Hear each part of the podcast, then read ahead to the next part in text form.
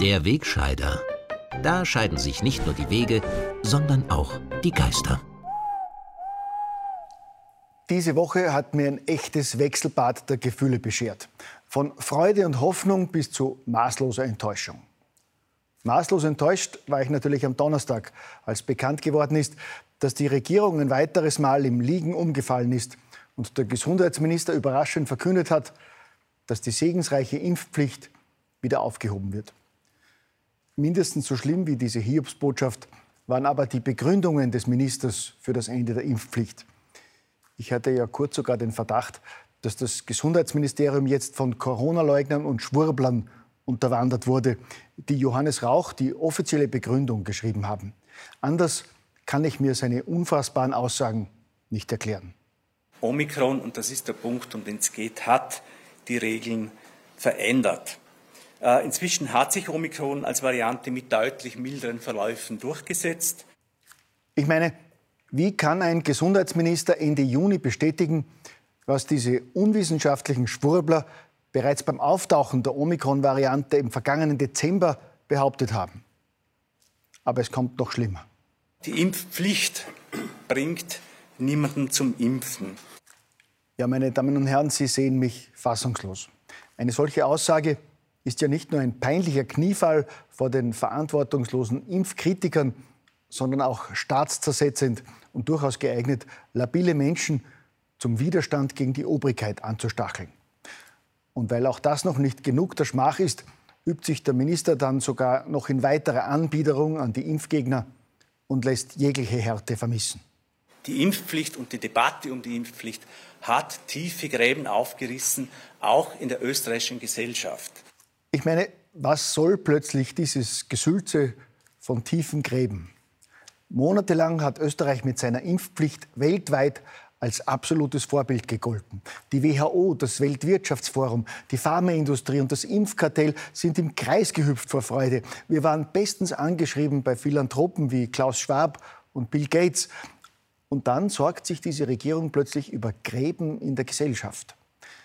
Aber wer jetzt auf die Opposition im Operettenstaat gehofft hat, wurde erst recht enttäuscht. Die SPÖ spricht zwar vollmundig von einem Höhepunkt des Regierungsversagens, geht aber ebenfalls in die Knie. Wenn es von der Bevölkerung missverstanden wird und auch missinterpretiert wird, dann ist es wahrscheinlich gescheiter, die Impfpflicht abzuschaffen. Ja, der gewohnt demütige Wiener Gesundheitsstadtrat weist zwar richtigerweise darauf hin, dass die Bevölkerung einfach zu blöd ist und den Sinn der Impfpflicht missverstanden hat. Aber letztlich geht auch er vor den paar Corona-Leugnern und Demonstranten in die Knie und gönnt ihnen diesen Erfolg.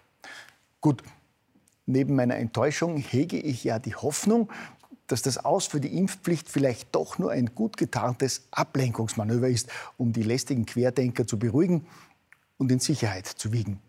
Denn fast unbemerkt von der Öffentlichkeit haben die Regierungsparteien vor kurzem einen Abänderungsantrag zum Epidemiegesetz ins Parlament geschmuggelt und beschlossen, der einen massiven Eingriff in die Grundrechte darstellt und den Gesundheitsminister zum unumschränkten Epidemie-Alleinherrscher macht.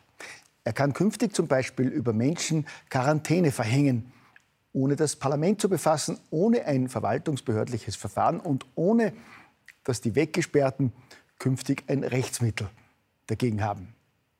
Wie? Das glauben Sie nicht steht aber im soeben geänderten Epidemiegesetz, das eben erst mit den Stimmen der Regierungsparteien beschlossen wurde. Wie? Warum Sie das nirgends gelesen oder gehört haben? Ja gut, über jede Nebensächlichkeit können die Mainstream-Medien wirklich nicht berichten. Die sind schließlich rund um die Uhr mit den wirklich wichtigen Themen beschäftigt.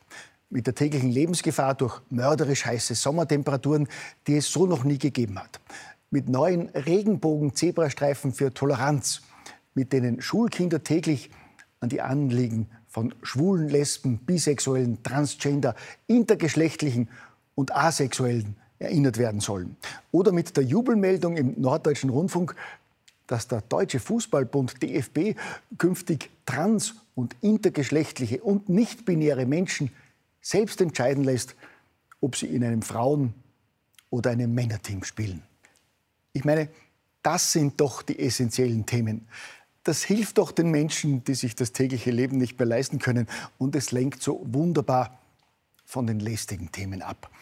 Etwa von einem Skandalgesetz, das Bürger der Willkür eines einzigen Politikers aussetzt, der sie wie in einer klassischen Diktatur nach Gutdünken wegsperren kann. Oder von dem genialen Konzept, den Ukraine-Konflikt mit Idiotensanktionen lösen zu wollen, deren Folgen hauptsächlich die eigenen EU-Bürger treffen, während Russland davon sogar profitiert. Der Rubel steigt seit Monaten. Russland steigert seine Ölverkäufe nach Indien und in andere Länder und erzielt von Woche zu Woche höhere Preise für Öl und Gas, während sich in den EU-Staaten planlose und unfähige Politiker von den USA und diversen Lobbys in immer noch dümmere Sanktionen treiben lassen, die nur den eigenen Bürgern schaden und die eigene Wirtschaft an die Wand fahren. Und weil in Österreich, Deutschland und anderen EU-Staaten zurzeit Grüne und andere Linke in den Regierungen sitzen, finden die nach wie vor angefütterten Systemmedien nichts dabei, dass sich ihre Gesinnungsfreunde jetzt auch noch als Kriegstreiber gefallen. Stattdessen werden Gesinnungsfreundinnen nach allen Regeln der Kunst hofiert und für ihre kompetente Arbeit gelobt. Die umsichtige österreichische Umwelt- und Energieministerin etwa, die nicht nur für leere Gasspeicher sorgt und den Österreichern damit seit Monaten Sicherheit vermittelt. Leonore Gewessler hat auch Tipps für jeden einzelnen Bürger. Einer der wirkungsvollsten ist die Heiztemperatur ein bisschen mhm. äh, reduzieren. Ein, zwei Grad weniger Heiztemperatur sind bis zu zehn Prozent weniger Gasverbrauch. Ähm, das reicht beim, beim Stromsparen bis hin zu äh, Deckel auf dem Topf beim Kochen. Ja, mit diesen überraschenden Spartipps der grünen Energieministerin kann jeder Bürger sinnvoll gegen Putin kämpfen. Jeder kann für den Frieden frieren langsamer auf der Autobahn fahren und ab Herbst auch noch CO2-Steuer zahlen, während Leonore wieder stillgelegte Kohlekraftwerke in Betrieb nimmt. Und weil Stromsparen mehr denn je ein Gebot der Stunde ist, bin ich froh, dass die EU unter Federführung der Grünen endlich das Aus für Verbrenner ab 2035 und damit den kompletten Umstieg auf Elektroautos beschlossen hat. Das hilft wirklich Stromsparen. Zum Schluss noch einmal eine dringende Warnung vor den nächsten heißen Tagen mit Temperaturen über 30 Grad. Und ein Appell an meine Kollegen bei ORF, ARD und vielen Zeitungen. Bitte bringt keine Bilder mehr von Menschen, die sich an heißen Tagen beim Baden vergnügen. Denn das verharmlost die Klimakrise. So etwas hat es früher einfach nicht gegeben. Zeitungsberichte oder gar Schilderungen von Zeitzeugen über Sommerhöchstwerte von 40 Grad in Österreich und Deutschland in den 50er und 60er Jahren sind ausnahmslos Fake News von irgendwelchen Klimaschwurblern. Gell?